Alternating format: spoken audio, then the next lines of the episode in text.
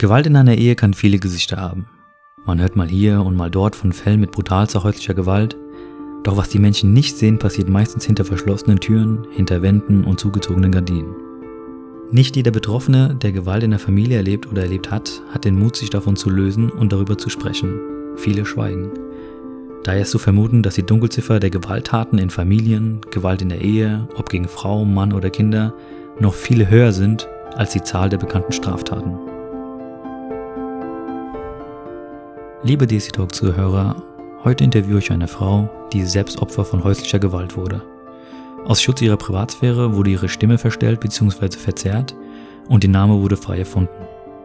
Das, was Alina erlebt hat, entspricht aber hundertprozentig der Wahrheit.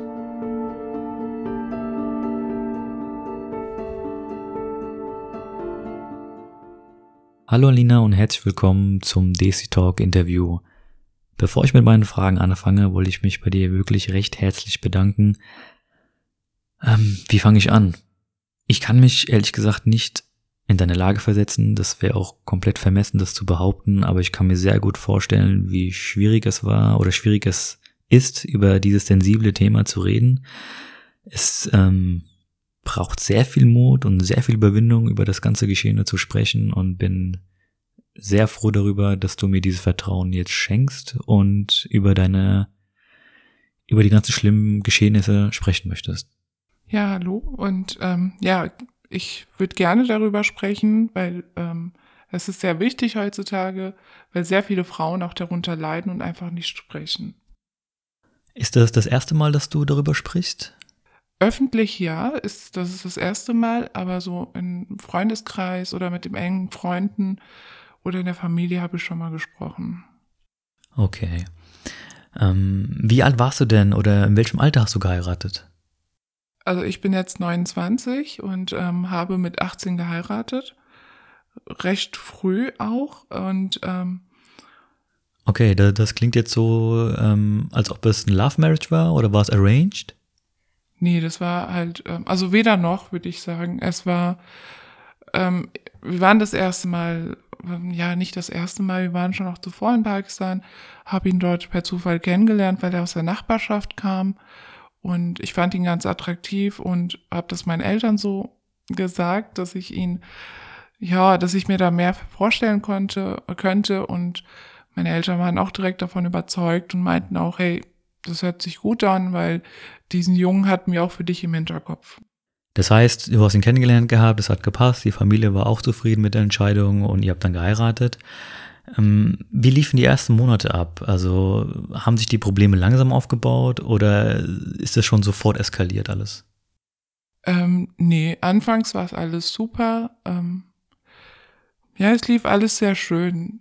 Das erste Jahr war eigentlich sehr schön miteinander. Wir haben uns quasi kennengelernt, waren füreinander immer da.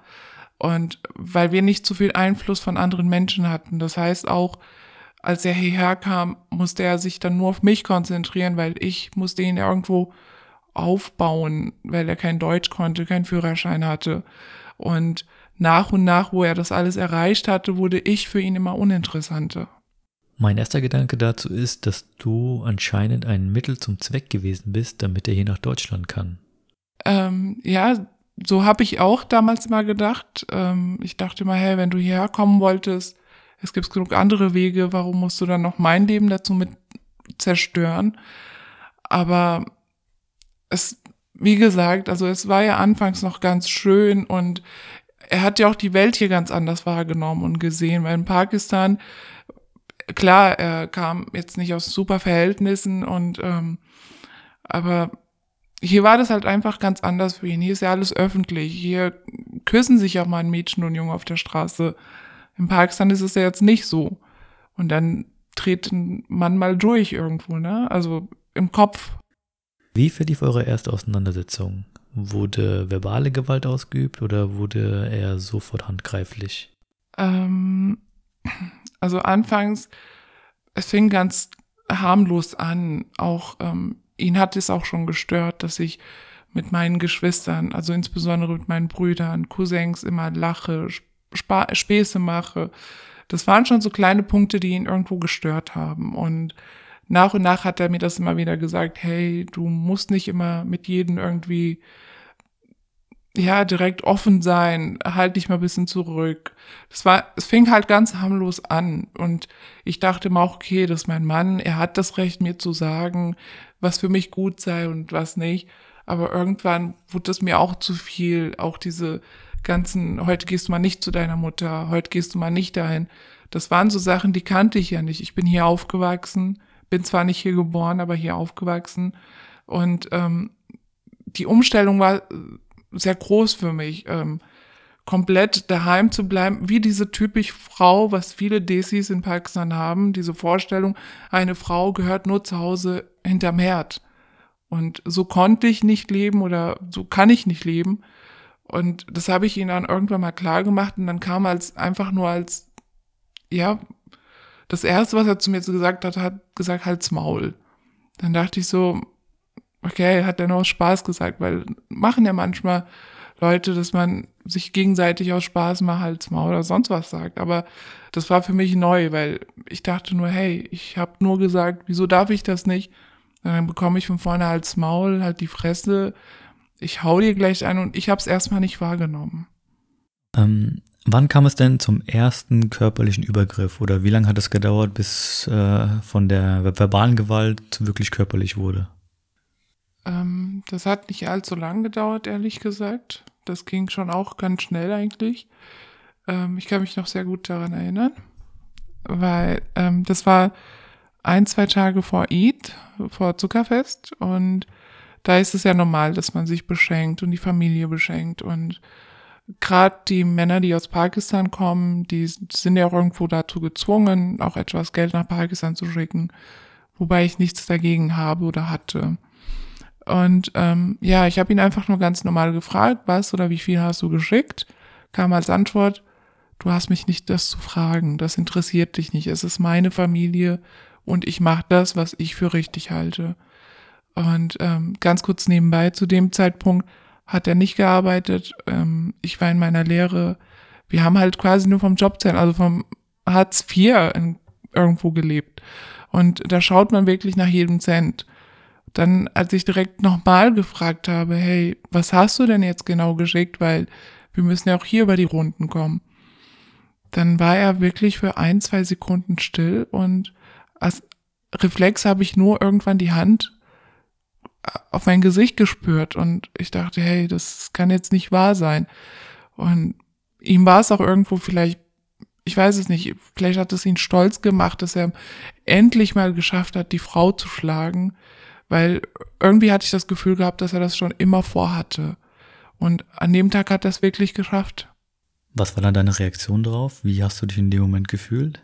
Meine Reaktion war, wie es normal ist bei jeder Frau, beleidigt sein. Ich bin, ich habe meine Sachen, Schlüssel, alles, was ich hatte, hab's gepackt, bin die Haustür raus und als ich draußen vor der Haustür stand, ähm, stand für mich alles erstmal. Ich dachte, hey, mein Leben ist jetzt erstmal stehen geblieben, weil ich bin ganz anders aufgewachsen, ganz liebevoll. Meine Eltern haben mich immer wie die Prinzessin behandelt. So wünscht man sich das ja auch nach der Ehe, dass der Ehepartner die Frau genauso behandelt. Und ich dachte auch, als ich da draußen stand, hey, der wird wirklich gleich rauskommen, sich entschuldigen, mich in den Arm nehmen. Es war aber leider nicht so. Ich stand da eine Stunde habe mich selbst vertröstet und bin dann wieder nach Hause gegangen. Wieso bist du nicht dann zu deiner Familie oder zu Freunden und wieder zurück nach Hause in die Wohnung? Ähm, zu meiner Familie wollte ich nicht zu dem Zeitpunkt, weil das wirklich das erste Mal war, dass er mich geschlagen hatte. Und ich wollte nicht daraus, ja, aus einfach ein Riesenthema draus machen.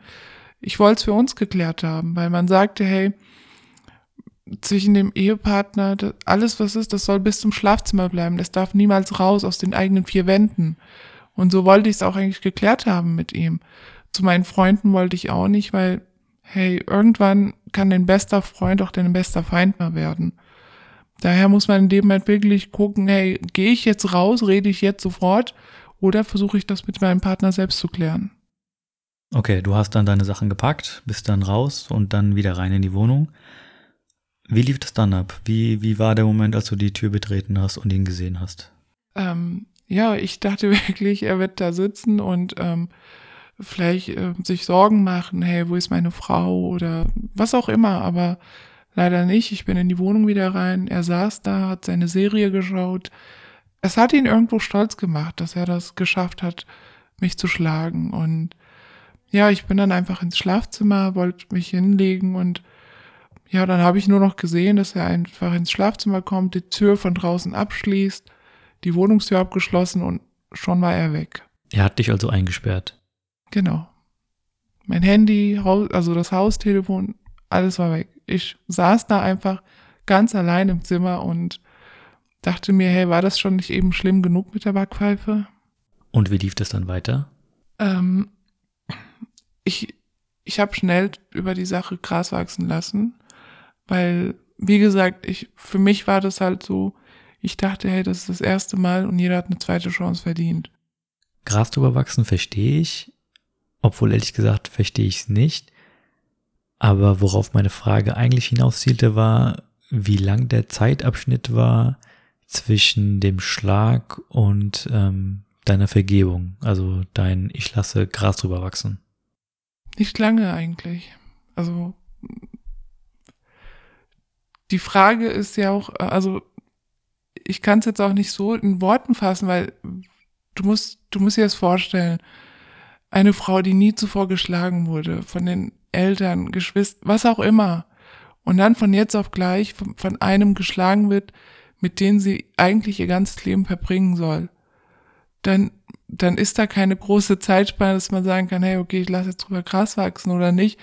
Man akzeptiert das in dem Moment, weil du ja irgendwo keine andere Wahl hast und du möchtest ja auch nicht direkt rausgehen, in der Welt rumschreien und das bringt ja alles nichts, weil irgendwann bist du Top-Thema bei allen und das willst du ja auch nicht sein. Die Scham, die Angst, dass andere Leute das mitbekommen, war einfach zu groß. Man wollte einfach der Welt da draußen zeigen, dass man doch irgendwie seine Ehe unter Kontrolle hat und hat dann versucht gehabt, die Dinge zu akzeptieren, wie sie sind und man hat einfach auf was Besseres gehofft. Ja, genau. Und mein größter Fehler war auch immer, es, es sind ja auch noch andere Sachen passiert und dass ich ihn immer in Schutz genommen habe. Ich weiß nicht wieso. Ich, vielleicht, ich wollte, also mir ist es auch sehr wichtig gewesen, dass man nicht schlecht über meine Eltern redet. Das hat ja jeder. Jede, jedes Mädchen hat das im Hinterkopf auch, hey, wenn ich mich scheiden lasse, was werden die über meine Eltern denken? Wie haben die ihr Kind aufgezogen oder je nachdem. Und ich habe bei vielen Sachen immer gesagt, hey, nein, er ist nicht dran schuld, er hat es nicht getan. Und es war einfach ein Fehler von mir. Darf ich fragen, welche Dinge da noch mehr passiert sind, wo du ihn in den Schutz genommen hast, obwohl du das hättest nicht machen sollen?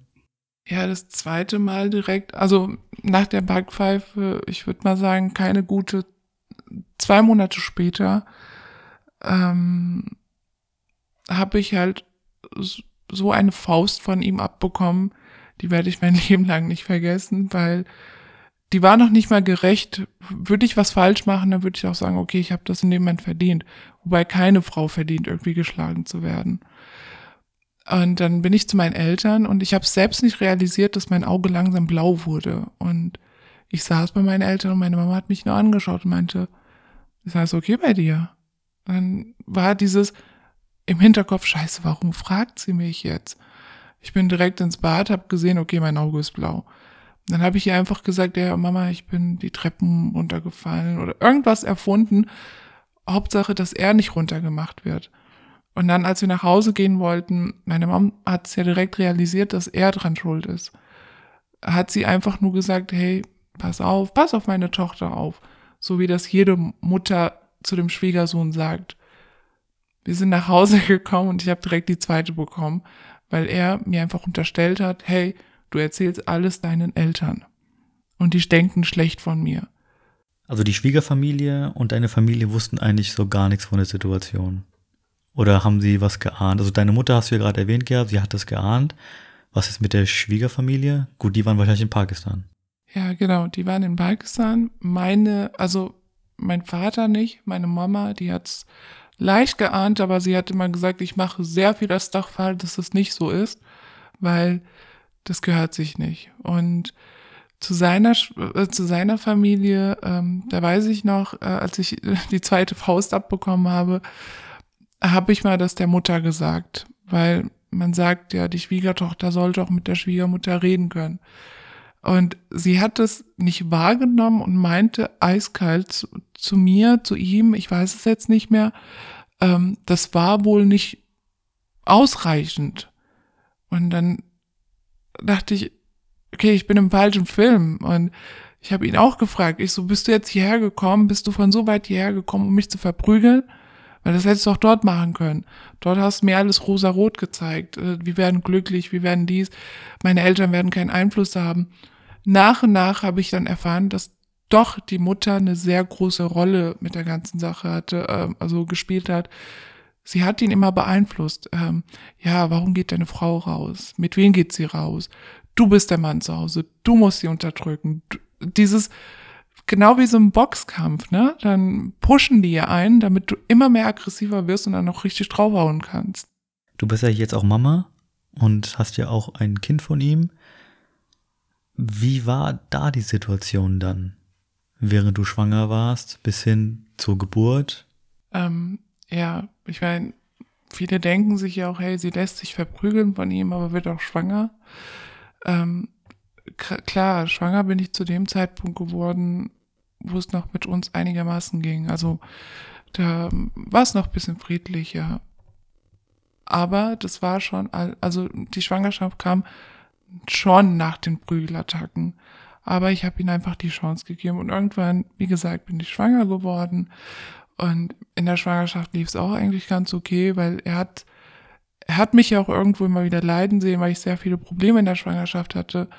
Und das wiederum konnte die Mutter nicht mehr abhaben weil in Pakistan, in der Desi-Kultur ist es ja normal, wenn eine Frau schwanger ist, die macht auch den Haushalt, sie kümmert sich auch um den Mann. Und das hat sie einfach gestört. Und ähm, dann, ja, zur, bis zur Entbindung ging es halt immer hin und her, drunter und drüber. Und ich weiß noch ganz genau, als ich im Krankenhaus lag und unser Kind zur Welt kam, ich hatte einen Kaiserschnitt gehabt. Das erste, was von ihm kam, anstatt ja, herzlichen Glückwunsch oder was auch immer, war es einfach nur, es ist ein Mädchen. Und da war ich erstmal baff. Dann dachte ich so, also ich habe mir vieles im Kopf gedacht, aber konnte das nie aussprechen. Ich hätte auch in dem Moment zu ihm auch mal sagen können, hey, halt's Maul, ich habe gerade ein Kind bekommen, gratuliere mir mal oder sonst was. Aber das ging nicht. Ich, ich habe es einfach verkraftet. Ich lag da mit Schmerzen und danach habe ich ihn nur gefragt, wie kommst du darauf? Es ist dein Kind. Ich, ich habe es nicht hergezaubert.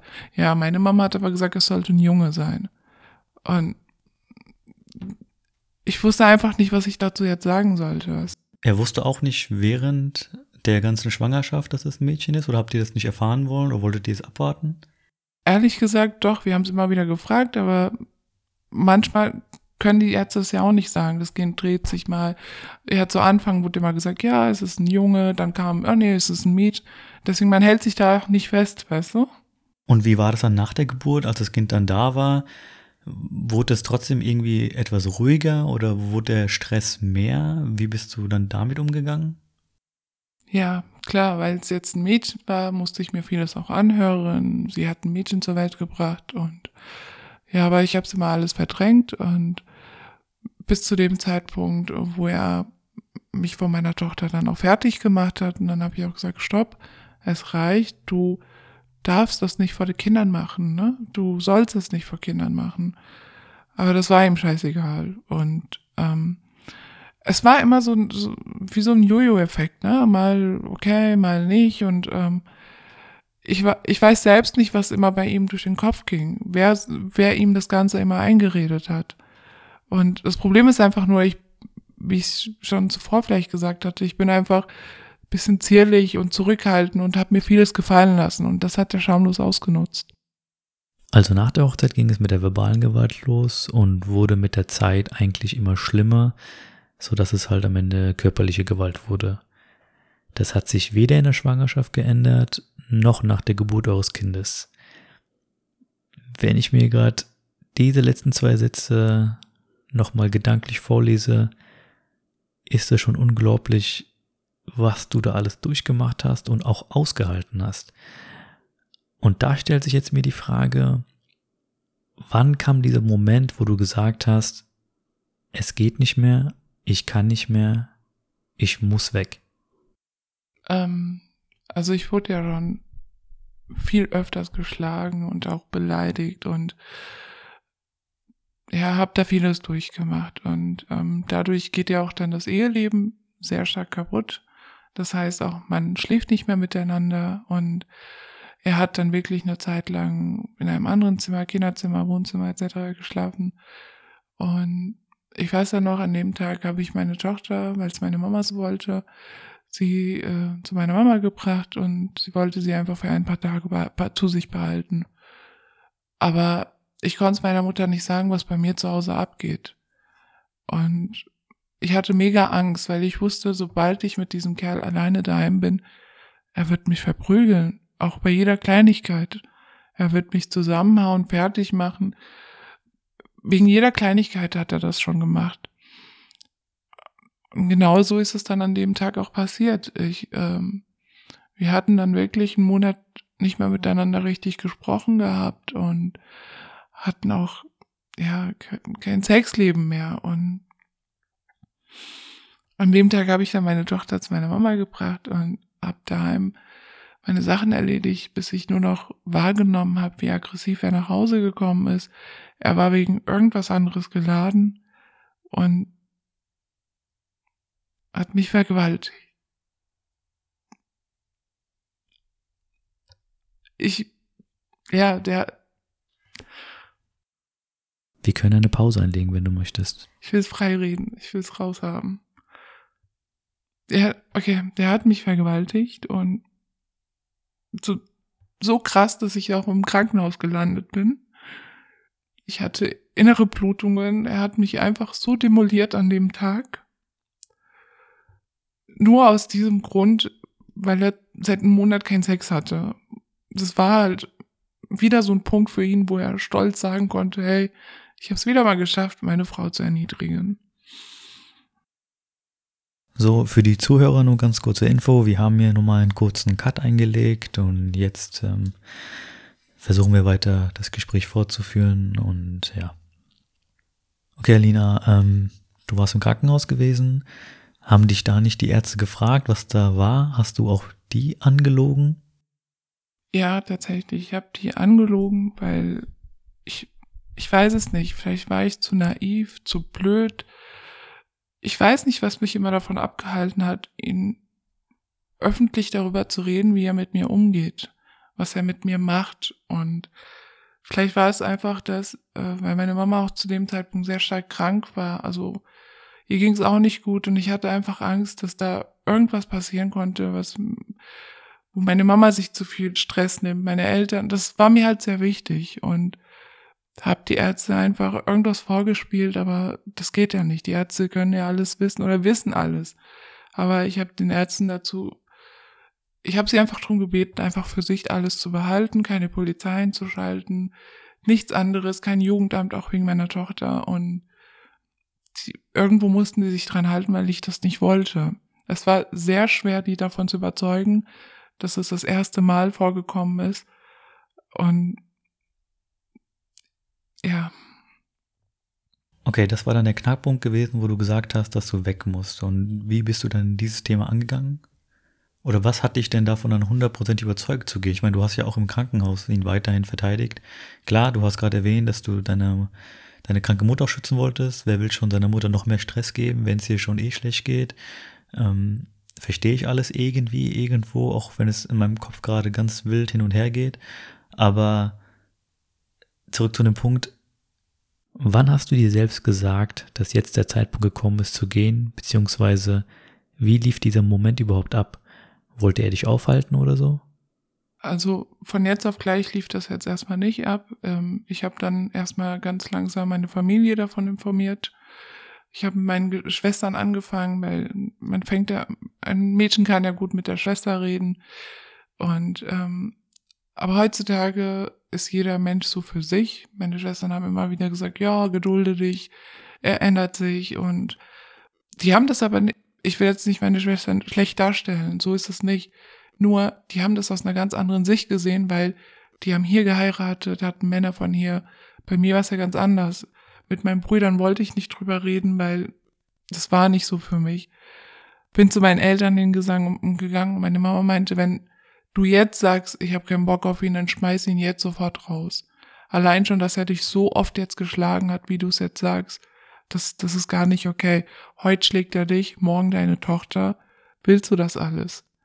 Und das waren so die Sachen, ähm, wo es mir auch bewusst wurde, so langsam, was mache ich da? Ich bin jung, ich habe ein Kind, ähm, ich habe noch nichts von der Welt gesehen und krieg einen Mann ab, der ist, der einfach es für richtig hält, Frauen zu schlagen. Und ähm, ja, und es ging halt immer so weiter. Der hat es dann auch wahrgenommen, dass meine Eltern zu ihm ganz kalt wurden, weil ich hatte meinen Eltern gesagt, bitte Mama, Papa, ihr haltet euch raus, ihr werdet nichts zu ihm sagen, ich kenne ihn, nicht, dass er die Hand auch auf euch hebt oder sonst was. Es war schon irgendwo ein Psychopath nach einer Zeit, weißt du? Und ja, meine Eltern, also meine Mama hat mich in der Hinsicht aufgepusht. Wenn du es nicht möchtest, sofort handeln, raus mit ihm. Er hat noch nicht mal Aufenthalt. Er kann schneller zurück sein, als du gucken kannst. Und genau das war der Punkt, wo ich dachte, hey, sie hat recht. Bevor er jetzt einen festen Aufenthalt hier bekommt und mein Leben noch mehr zur Hölle wird, warum handle ich da jetzt nicht? Und wie hast du gehandelt? Ähm, ja, ich habe erstmal die Hilfe bei der Gemeinde gesucht. Und ähm, also du bist bei einer Religionsgemeinschaft. Genau. Okay. Und schade ist es halt nur, dass meistens immer Mädchen falsch dargestellt werden. Da heißt es, hey, ihr müsst euch gesolden. Da kommt ja auch wieder dasselbe wieder hoch, dass die Frau einfach ein bisschen heruntergemacht wird. Dass gesagt wird, hey, wenn der Mann was sagt, dann musst du dich dran. Und ich fand es halt einfach schade, dass die mir nicht zugehört haben, dass sie es nicht wahrhaben wollten, dass ich verprügelt, geschlagen oder sonst was auch immer gemacht werde. Und dann dachte ich, hey, okay, die werden, die werden mir nicht helfen. Meine Familie möchte ich nicht so sehr da reinbringen. Und bei Freunden, da hatte ich auch so ein ganz kurz nebenbei, ich habe es einer Freundin erzählt und sie hat einfach daraus einen Scherz gemacht, hat das rum erzählt, ey, sie wird zu Hause verprügelt. Und das sind so Punkte, das meinte ich auch ganz am Anfang, irgendwann kann auch dein bester Freund dein bester Feind werden, weißt du? Und ja, dann habe ich einfach gesagt, komm, ich muss jetzt einfach in den sauren Apfel beißen und mich durchsetzen. Ich habe ich will nicht sagen, dass ich ihn provoziert habe. Ich habe mit ihm gesprochen, ich habe ihn gefragt, was sein Problem ist, was sein Ziel war, hierher zu kommen und was er bis jetzt erreicht hat. Er hat mir einfach scheiß Antworten gegeben. Ja, Ziel war Deutschland sein, deutschen Pass haben und ähm, was er erreicht hat, mich zu schlagen, mich fertig zu machen. So sehr, dass ich auch Depressionen hatte und alles, was dazugehört. Dann haben wir uns an dem Abend sehr krass gestritten. Er wurde jeder handgreiflich, sehr extrem sogar, dass meine Tochter, sie war noch ganz klein, sie hat das alles mitbekommen. Und er hat mich so blöd getroffen, dass ich mit dem Kopf ähm, gegen die Tür kling, Türgriff? Äh, Türgriff. Ich bin dagegen gekommen. Und das war einfach so der Punkt, wo der Nachbar das mitbekommen hat und er hat dann die Polizei gerufen. Und die Polizei war, ich glaube, nicht mal in fünf Minuten war die schon da. Weil wir hatten nachts zwölf Uhr. Und die Polizei war sofort da und er meinte direkt, er hat die Tür aufgemacht und meinte, nee, nee, alles okay, dies, das, hat die Tür wieder zu und die Polizei stand da und die meinten, nee, wir möchten die Frau sehen und dann reden wir weiter. Weil in Deutschland hat, haben Frauen einfach mehr Rechte. Es, es war ihnen halt sehr unangenehm, dass die Polizei reinkam, weil es war wirklich so ein Mensch, der das nicht wollte, dass Men gerade fremde Männer in unsere Wohnungen rein in unsere Wohnung reinkommen. Als die Polizei mich dann so gesehen hat, meinte es alles okay. Ohne Mist, in dem Moment wollte ich wieder kneifen und sagen, ja, alles ist okay. Bis ich dann zu meiner Tochter rüber geschaut habe, die komplett am, also sie hatte auch irgendwo Angst. Sie war sehr klein, aber war sehr stark am Weinen, weil sie das gesehen hat, weil wir laut waren. Er hat mich geschlagen. Und ich habe dann direkt zur Polizei gesagt, nein, es ist nichts okay. Er verprügelt, schlägt mich, vergewaltigt mich, beleidigt mich seit Jahren. Und es war eine, ähm, eine Frau, also eine Polizistin dabei, Beamtin, die war dabei und sie hat mich erstmal direkt in den Arm genommen, weil ich bin fast ohnmächtig in dem Moment geworden, weil es ist mir eine so große Last von den Schultern gefallen, dass ich vor jemandem sagen könnte, ja, Herr, der tut mir nicht gut. Also durch den Polizeieinsatz hat dann eigentlich so alles seinen Lauf genommen, oder? Unter anderem ja. Es war halt sehr kompliziert, weil ähm, so ein, ja, so ein Dorftrottel, sorry, er hat es nicht realisiert, dass die Gesetze hier anders sind, dass, dass man hier anders, wenn die Polizei sagt, du darfst nicht 100 Meter in der Nähe von der Frau sein, Entschuldigung, er hat es nicht einfach akzeptiert. Er meinte, nein, das ist meine Frau. Sie steht in meinem Nikah. Das, das sind so Sachen, das kriegen die so eingeprägt in Pakistan, weißt du? Ich weiß nicht, wie die Jungs oder die Männer von hier sind, ob die direkt handgreiflich werden würden bei Kleinigkeiten. Aber die in Pakistan, die haben das einfach im Blut. Es war sehr schwer, ihnen das klar zu machen, dass er nicht mehr in unserer Nähe sein darf. Und ja, die Scheidung hat sehr extrem lang gedauert. Da habe ich auch um sehr vieles kämpfen müssen. Und ähm, allein schon auch dieses ähm, Unterhalt, Kindesunterhalt. Also das sind so Sachen, die kannte er nicht. Und dann wurde er erstmal wieder auf den Boden geholt. Hey, wir sind jetzt in Deutschland. Da hat er jetzt von Deutschland die andere Seite kennengelernt. Wenn du jetzt über dieses ganze Thema drüber nachdenkst und äh, Revue passieren lässt, würdest du sagen, dass du es jetzt nach dieser langen Zeit geschafft hast, das Thema für dich komplett abzuhaken? Oder hattest du in der Zwischenzeit oder jetzt immer noch irgendwie Hilfe von der Familie oder hast einen Psychologen aufgesucht, nochmal darüber zu reden, um diese ganzen Themen wieder loszuwerden? Oder? Ähm, also es ist im Endeffekt doch das passiert, was ich befürchtet hatte damals. Ich wollte sehr wenig meiner Familie was davon erzählen, insbesondere meiner Mutter.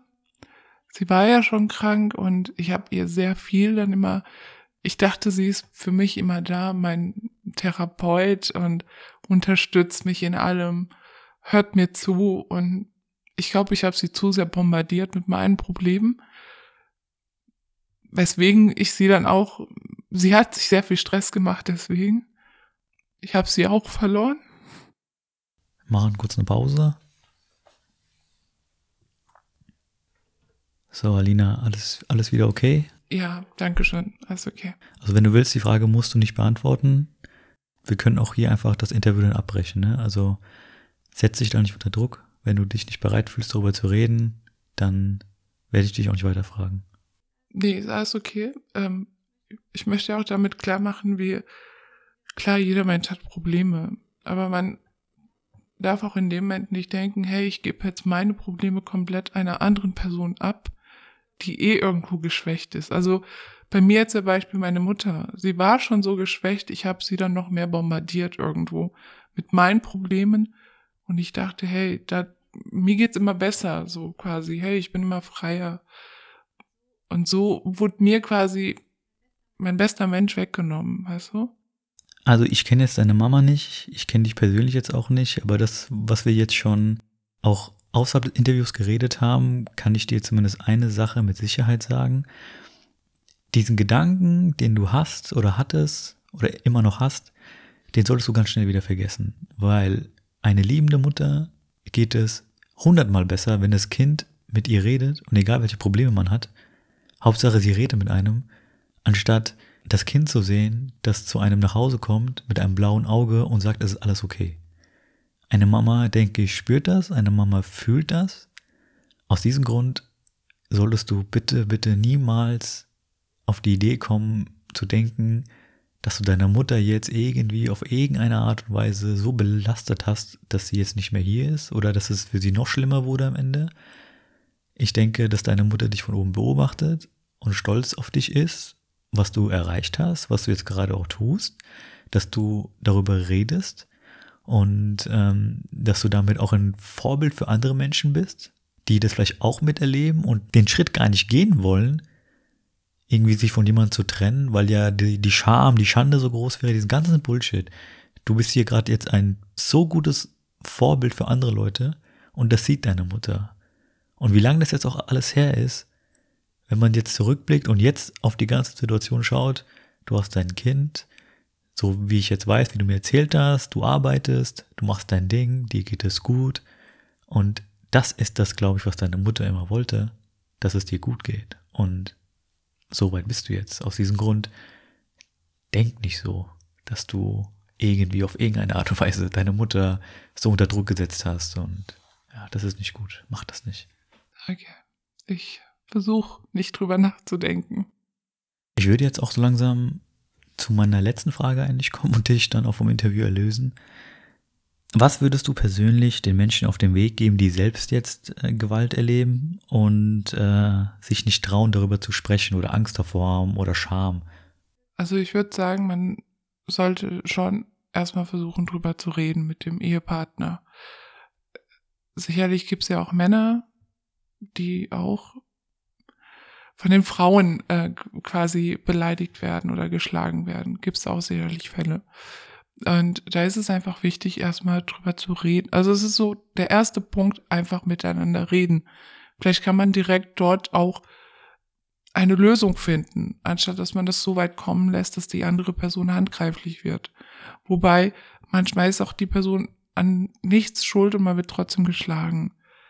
Daher kann ich nur auf den Weg geben, erstmal reden, wenn es trotzdem nicht bringt, dann sofort handeln. Wir, ich meine, Polizei, Nachbarschaft. Es, es gibt sicherlich Frauen, die werden geschlagen und die denken, hey, zu wem gehe ich jetzt? Oder mit wem rede ich? Es reicht auch aus, wenn du zu deinem Nachbarn kurz gehst, klingelst und sagst, hey, ich werde gerade geschlagen oder ich wurde gerade geschlagen. Und all das, was ich zum Beispiel nicht getan habe, das würde ich all anderen raten, sofort handeln, niemals den Ehepartner in Schutz nehmen und sagen, hey, nee, er hat mich nicht geschlagen, dass es aus Versehen passiert ist. Diese dummen Ausreden, da, da denken wir in dem Moment, hey, okay, das glauben die, die glauben mir das ab, aber im Endeffekt glaubt dir das kein Mensch. Wenn du mit einem blauen Fleck über irgendwo ankommst, der erste Gedanke ist einfach, okay, sie wurde von dem Ehepartner geschlagen.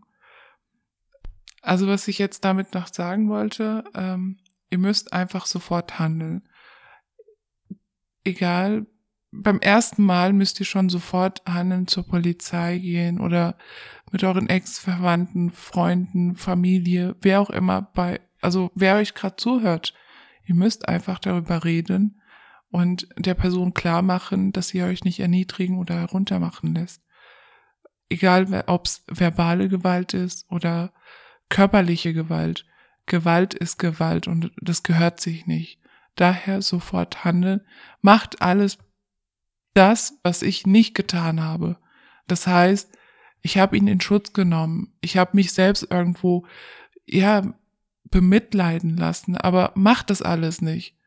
Ihr braucht kein Mitleid, ihr braucht einfach Mut und müsst sofort handeln, indem ihr meiner Meinung nach direkt zur Polizei geht.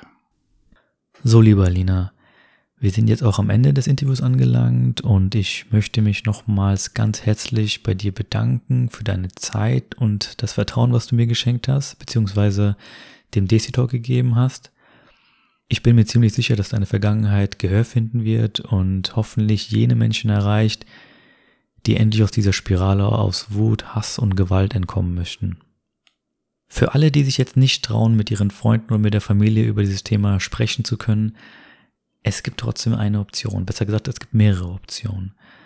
Wenn ihr jemanden zum Reden braucht, dann gibt es die Telefonseelensorge. Ich weiß, das klingt erstmal ein bisschen komisch, aber dort arbeiten über 8000 speziell ausgebildete Mitarbeiterinnen und Mitarbeiter, die 24 Stunden erreichbar sind. Und äh, wenn ihr diejenigen seid, die nicht gerne reden, dann habt ihr auch die Option, mit den Personen dort zu chatten. Ich denke, dass es eine ganz gute Anlaufstelle ist oder eine erste Anlaufstelle ist, um überhaupt mal dieses Thema anzusprechen oder sich den Frust von der Seele zu reden. Falls es aber bereits schon zu Übergriffen kam, aber ihr die Polizei nicht einschalten möchtet, dann gibt es auch das bundesweite Hilfetelefon bei Gewalt gegen Frauen. Dort könnt ihr als Betroffene oder Angehörige Hilfe bekommen. Ähm, und die Hotline ist ebenfalls 24 Stunden erreichbar. In diesem Sinne, liebe Leute, passt auf euch bitte auf und vergesst einfach niemals, dass ihr niemals alleine seid. Ich verabschiede mich jetzt in gewohnter Manier.